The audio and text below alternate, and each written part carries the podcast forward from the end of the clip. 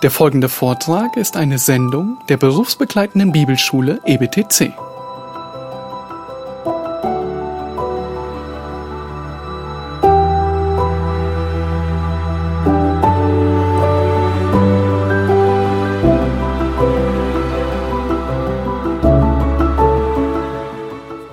Ihr alle kennt Saiteninstrumente.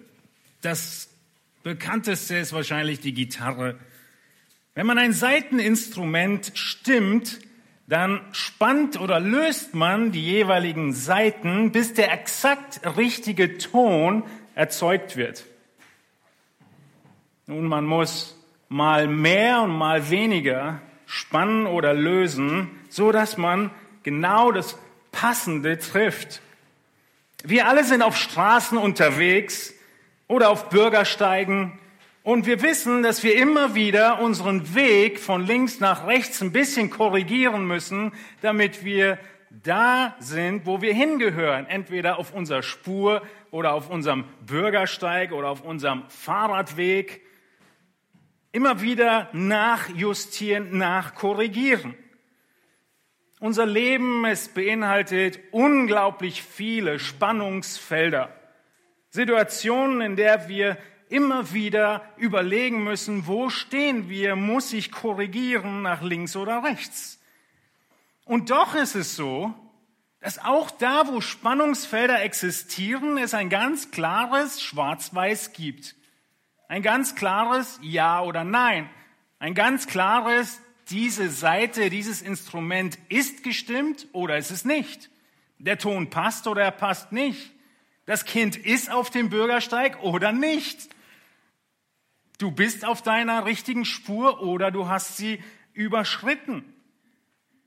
Selbst wo Spannungsfelder da sind, wo Spielraum da ist, gibt es klare Grenzen.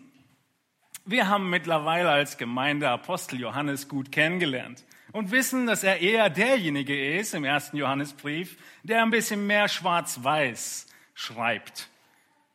Ein Autor, der deutlich machen will, wo die Grenzen sind.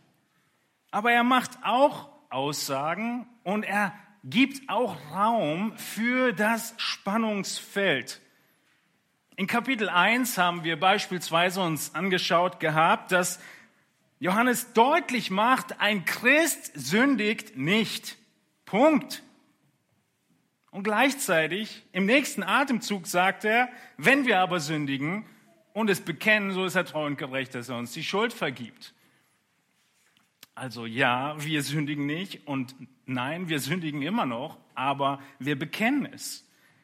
In Kapitel 2 haben wir gesehen im ersten Johannesbrief, dass Johannes nun übergeht zu dem Prüfkriterium, ob du deine Geschwister liebst.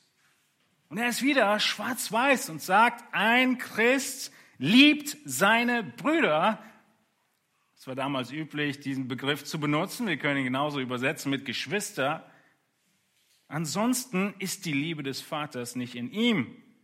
Wir haben uns das angeschaut und äh, erinnern uns, wenn wir den Text uns nochmal angucken, in 1. Johannes äh, 2, Vers 9, ja, die, die letzten Texte, die wir schon durchgegangen sind, zur Aufwärmung. Dort schrieb Johannes, wer sagt, dass er im Licht ist und doch seinen Bruder hasst, der ist noch immer in der Finsternis. Wer seinen Bruder liebt, der bleibt im Licht und nichts Anstößiges ist in ihm. Wer aber seinen Bruder hasst, der ist in der Finsternis und wandelt in der Finsternis und weiß nicht, wohin er geht, weil die Finsternis seine Augen verblendet hat. Ganz klare, schwer zu verdauende Aussagen, überführende Ermahnungen. Und direkt nach diesem Vers 11 und diesen klaren Aussagen kommt Vers 12, die Predigt, die wir zuletzt gehört haben, mit großer Ermutigung. So nach dem Motto, dass Johannes das schreibt und merkt, oh, jetzt sind meine Leser wahrscheinlich voll am Boden, so klein mit Hut und ich muss sie ein bisschen ermutigen. Das war der Text, den Ralf predigen durfte. 1. Johannes 2, 12 bis 14 kommt Ermutigung. Ihr erinnert euch in diesen Versen, ich schreibe euch, ihr Kinder, weil euch die Sünden vergeben sind um seines Namens willen. Vers 13, ich schreibe euch, ihr Väter, weil ihr den erkannt habt, der von Anfang an ist. Ich schreibe euch, ihr jungen Männer, weil ihr den Bösen überwunden habt. Ich schreibe euch, ihr Kinder, weil ihr den Vater erkannt habt. Ich habe euch geschrieben, ihr Väter, weil ihr den erkannt habt, der von Anfang an ist. Ich habe euch geschrieben, ihr jungen Männer, weil ihr stark seid und das Wort Gottes in euch bleibt und ihr den Bösen überwunden habt. Oh, ist das ermutigend. Diese Verse zwischendrin zu haben, wo Johannes seinen Lesern deutlich macht und auch uns heute, Gott hat gewirkt. Habt ihr gesehen, was er schreibt? Ihr habt ihn als Vater erkannt. Gott ist nicht mehr euer Richter, er ist euer Vater. Ihr habt den Bösen überwunden. Ihr seid reif geworden. Ihr habt Gott erkannt. Aber denkt nicht, Johannes würde jetzt das Spannungsfeld lösen zu dem, was er gerade aufgebaut hatte, sondern er spannt es eigentlich nur noch weiter. Als würde man die Seite von zwei Seiten spannen können und er dreht einfach jetzt nur an der anderen Seite, an der Seite, die uns deutlich macht und Gewissheit gibt, Gott ist treu. Was er angefangen hat, bringt er zu Ende, wie wir in Philippa gesehen haben. Nach dieser freudigen Ermahnung nun in Versen 12 bis 14 muss also in Vers 15 was wiederkommen? Dreimal dürft ihr raten. Ermahnung, Zurechtweisung, Aufwachen. Und so ist unser Predigtthema heute Morgen. Sei auf der Hut. Sei auf der Hut, die Welt nicht zu lieben. Sei auf der Hut, die Welt nicht zu lieben. Wir schauen uns an, was Johannes über diese Welt zu sagen hat. In diesen Versen, die wir uns heute anschauen, Verse 15 bis 17, kommt das Wort Welt so oft vor. Und zum ersten Mal verwendet Johannes es hier in seinem Brief. Und wir schauen uns an, was meint er mit der Welt? Wie sollen wir nun mit der Welt umgehen? Wie lange sind wir denn hier in dieser Welt? Und wie sollen wir in dieser Welt leben?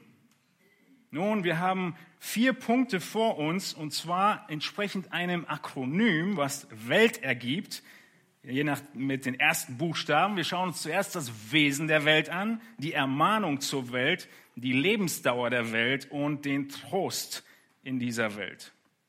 Also ein einfaches Akronym, weil dieses Thema der Welt und unseres Umgangs mit der Welt so wichtig ist, können wir es uns leicht merken mit diesen vier Stichpunkten. Wesen, Ermahnung, Lebensdauer und Trost.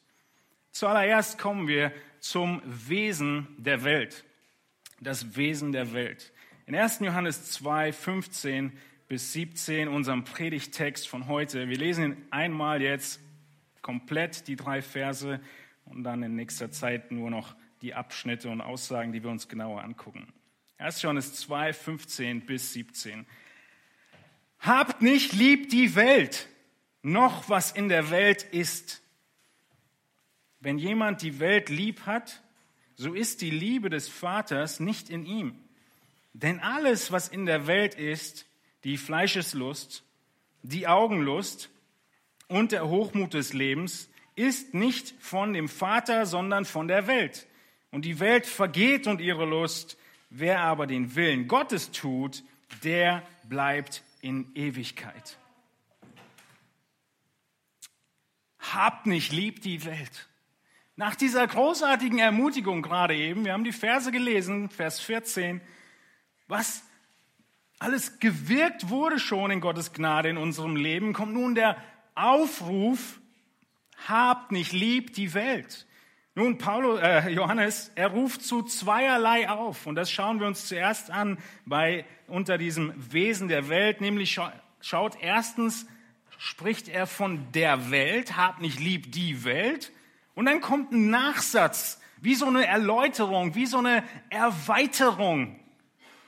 Die Welt sollt ihr nicht lieben und auch nicht, was in der Welt ist.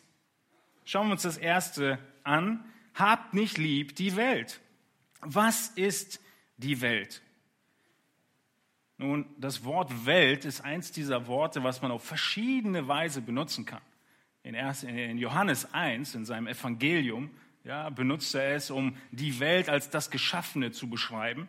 Aber hier wird deutlich im ganzen Zusammenhang, dass wie das Neue Testament, auch Paulus, die Welt häufig verwendet als den Inbegriff dessen, was das Weltsystem auszeichnet, was die Menschen in dieser Welt auszeichnet.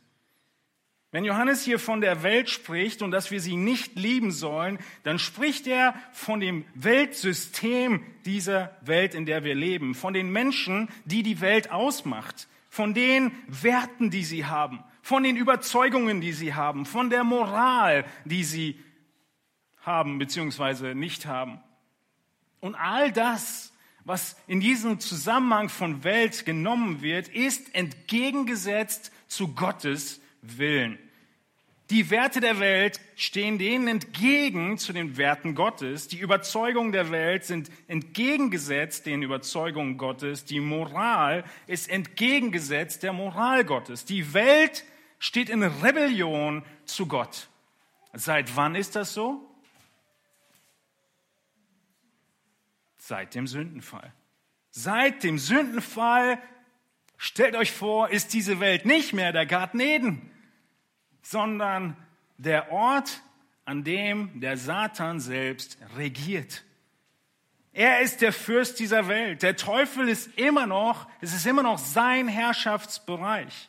Und so lesen wir in Epheser 6, Vers 12, denn unser Kampf richtet sich nicht gegen Fleisch und Blut, sondern gegen die Herrschaften, gegen die Gewalten, gegen die Weltbeherrscher der Finsternis dieser Weltzeit, gegen die geistlichen Mächte der Bosheit in den himmlischen Regionen. Das ist passiert seit dem Sündenfall. Der Fürst dieser Welt ist der Teufel. Er hat Macht und Autorität bekommen nur so viel, wie viel Gott ihm gibt und trotzdem eine Menge. Und das ist, was Johannes meint, wenn er sagt, hab nicht lieb die Welt. Er meint das Weltsystem, in dem wir leben. Denken wir nochmal an den Sündenfall, wo wir herkommen. Wie weit hat denn dieser Sündenfall um sich gegriffen und Auswirkungen gehabt? Wir müssen uns bewusst machen, wie weit oder besser gesagt, wie schlimm denn die Welt ist, wenn die Warnung uns gegeben wird, hab nicht lieb die Welt. Die Welt ist so enorm vom Sündenfall beeinflusst und vereinnahmt und verdreht, pervertiert, dass nichts ausgeblieben ist, kein einziger Bereich. Am allerbesten können wir es sehen in den Beziehungen des Menschen, wie verdreht sie sind. Die Beziehung des Menschen zu Gott völlig unterbrochen. Die Beziehung von Mensch zu Mensch, Streit, Mord und Totschlag. Der erste Kain und Abel. Und die Beziehung sogar des Menschen zur Natur, zur Schöpfung Gottes zerstört. Mit Schmerzen wirst du gebären, unter viel Schweiß wirst du arbeiten. Die Sünde und der Sündenfall hat riesige Auswirkungen auf uns Menschen gehabt. In Epheser 4, 18, ein anderer Text, den wir nicht aufschlagen, ja, wird deutlich, wie unser ganzes sein, unser Sinn, unser Herz, jede einzelne Handlung des Menschen unter der Herrschaft der Sünde steht. Und deshalb spricht die Bibel davon, dass wir Sklaven der Sünde sind.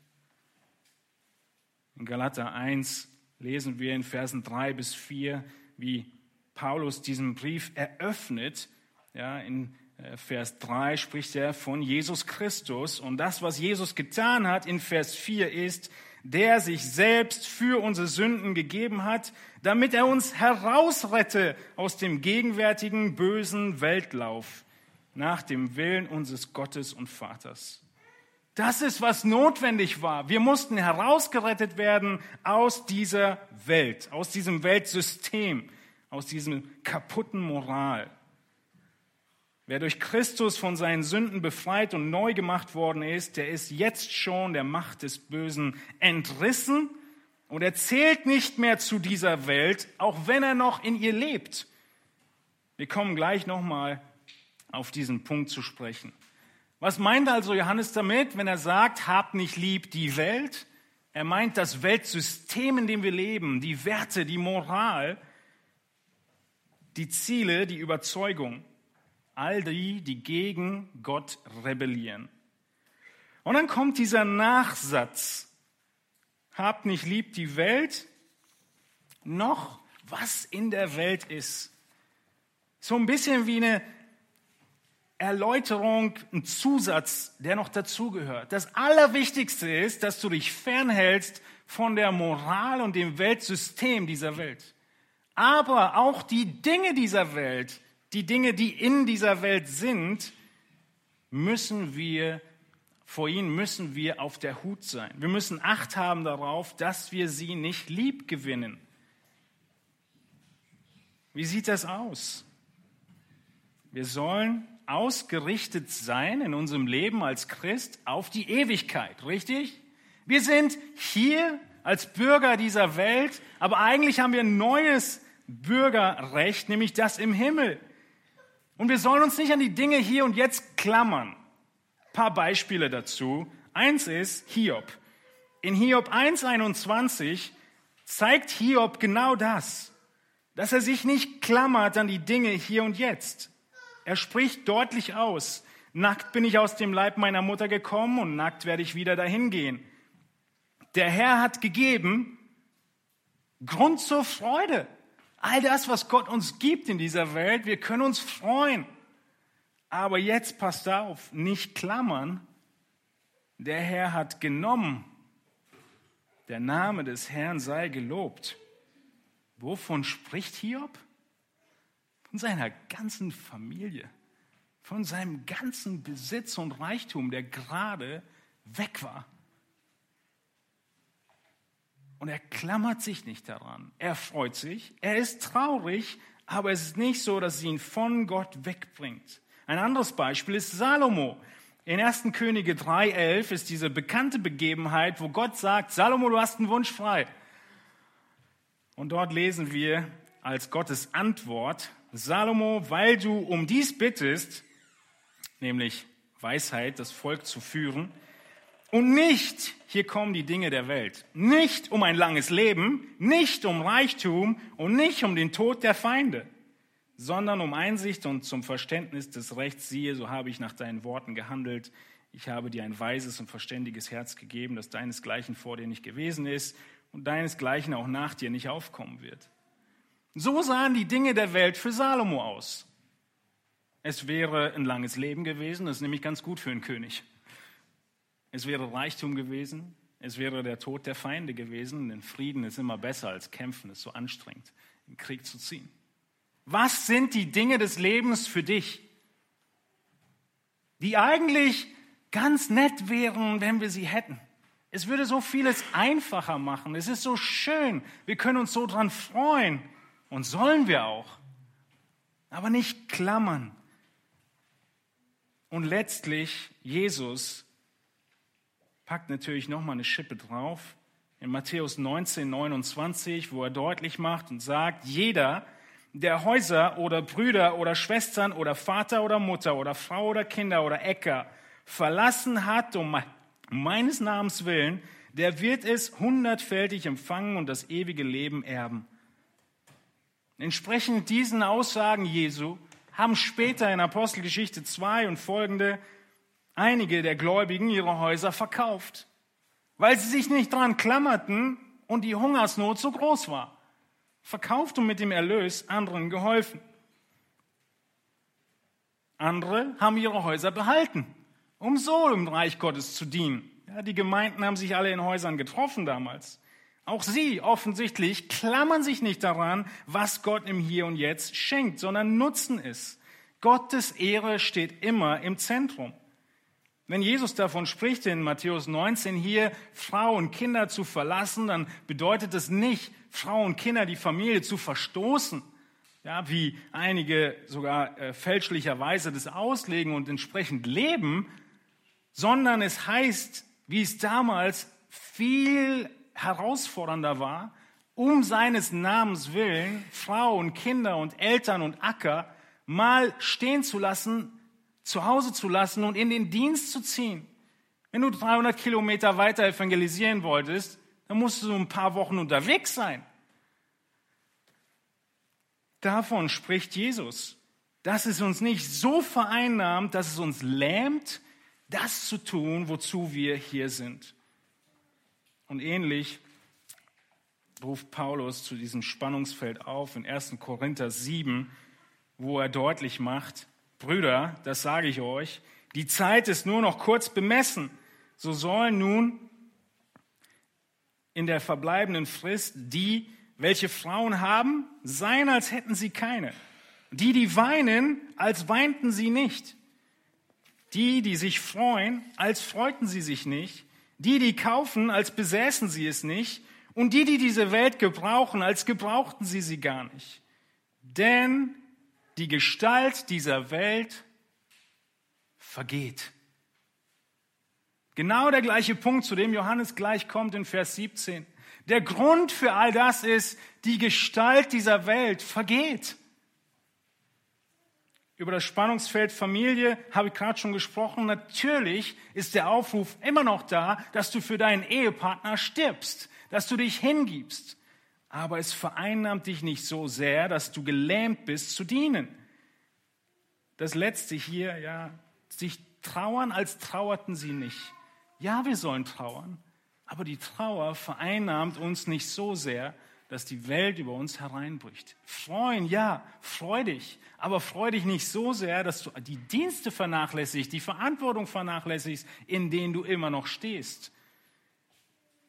Oder die Welt gebrauchen, als gebrauchten sie sie nicht. Die Welt besitzen, als besäßen sie es nicht. Hast du schon mal gekauft hast, dass du dir jetzt immer in Erinnerung rufst, das gehört gar nicht mir. Das hat Gott mir jetzt für eine kurze Zeit anvertraut.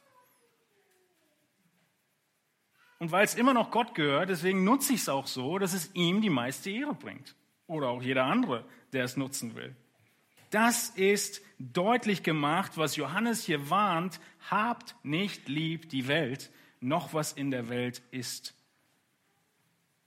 Und so wird äh, Johannes in seinem Evangelium sagt er, wer sein Leben liebt, wird es verlieren. Absolut gegen unsere Überzeugung der Selbstverwirklichung in dieser Welt.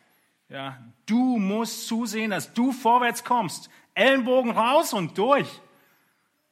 Nein, du wirst dein Leben verlieren. Wer aber sein Leben in dieser Welt hasst, wird es zum ewigen Leben bewahren. Oder Jakobus, der es wie folgt ausdrückt, ihr Ehebrecher und Ehebrecherinnen, wisst ihr nicht, dass die Freundschaft mit der Welt Feindschaft gegen Gott ist? Wer also ein Freund der Welt sein will, der macht sich zum Feind Gottes. Merkt ihr, wie die Schrift so deutlich ist? Es gibt keine Grauzone hier. Es ist ein ganz klares Entweder-Oder. Du kannst nicht entsprechend dieser Welt leben, den Zielen, den Werten, der Moral und den Dingen dieser Welt nachlaufen und gleichzeitig Gott. Das allererste, woran du das merkst, nach Lukas 14 und Lukas 16, ist deine Verwendung des Geldes ja, wo Jesus deutlich macht, das ist der ungerechte Mammon. Da könnt ihr sehen, was ist tatsächlich Wert in dieser Welt. Wertmaßstäbe. Wir fragen uns, wenn wir uns bewusst machen, dass die Welt nicht zu lieben ist, sind die Argumente, warum ich diese oder jede Entscheidung treffe, stehen immer vor Entscheidungen. Sind es nun Argumente, Werte, Ziele, Überzeugungen, die ich geprägt wurde, in denen ich geprägt wurde von der Welt. Deshalb treffe ich diese Entscheidung. Oder sind die Maßstäbe und die Kriterien, nach denen ich diese Entscheidung treffe, Kriterien, Moral, Werte, die von Gott geprägt sind? Und in Bezug auf die Dinge dieser Welt stelle ich mir die Frage, brauche ich diese Anschaffung wirklich? Hilft sie mir, in meinem Dienst in Bezug auf die Ewigkeit? Hilft es mir, das zu tun, wozu ich eigentlich berufen bin? Stehe ich in der Gefahr, mich an diese Dinge zu klammern? Oder ist es wirklich alles Nutz, äh, Dinge des Nutzens, die ich nun habe oder nicht habe? Bin ich frei, es zu verkaufen? oder bricht mir da ein Zacken aus der Krone?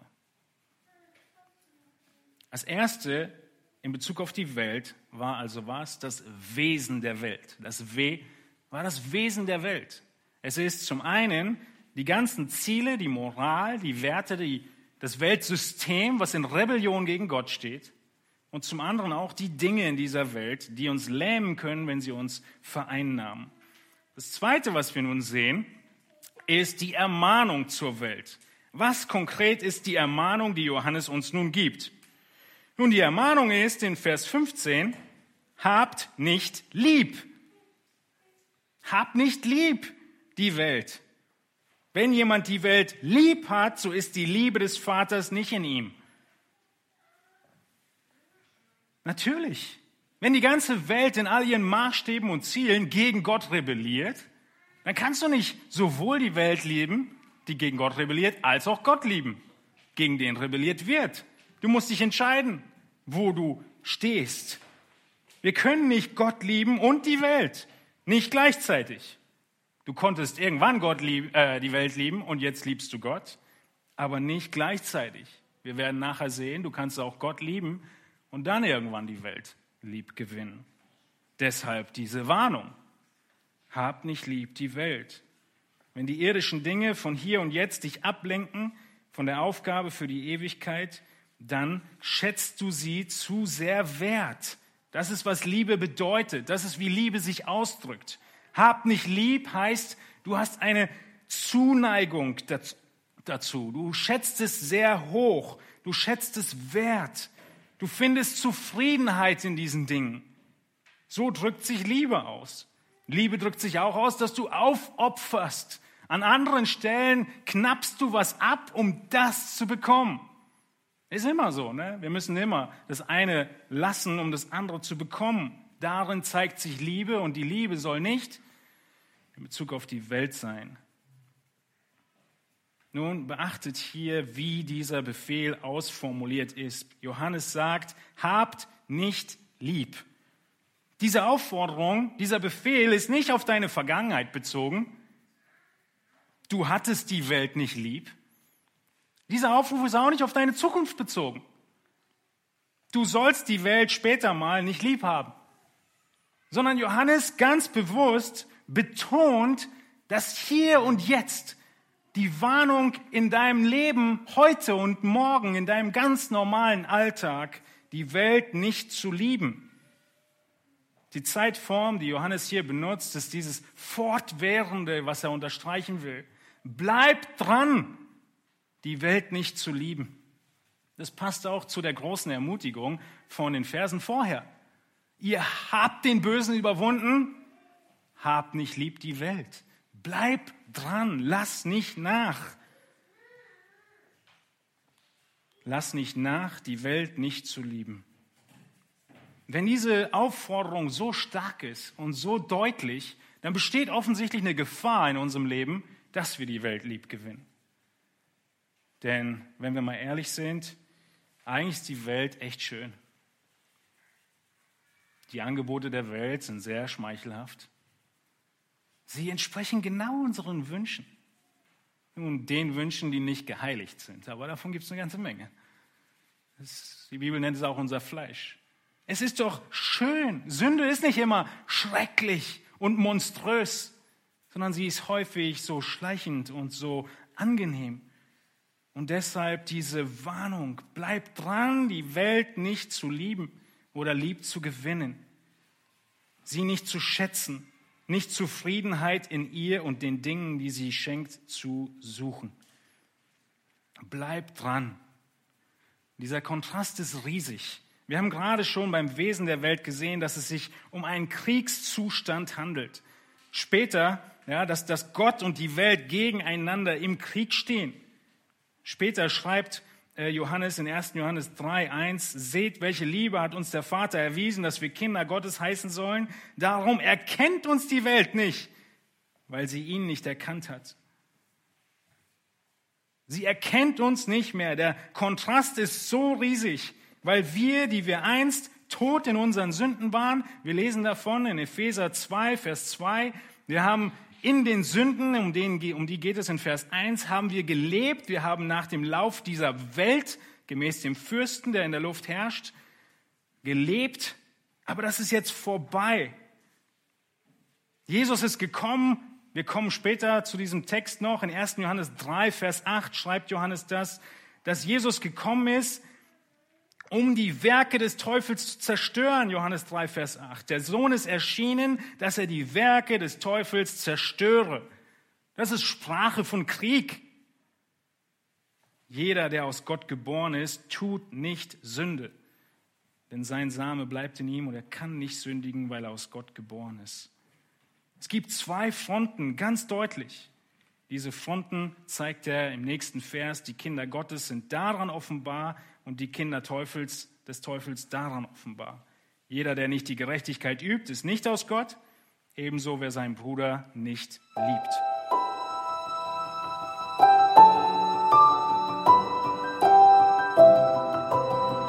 Diese Sendung war von der berufsbegleitenden Bibelschule EBTC. Unser Ziel ist, Jünger fürs Leben zuzurüsten, um der Gemeinde Christi zu dienen. Weitere Beiträge, Bücher und Informationen findest du auf ebtc.org.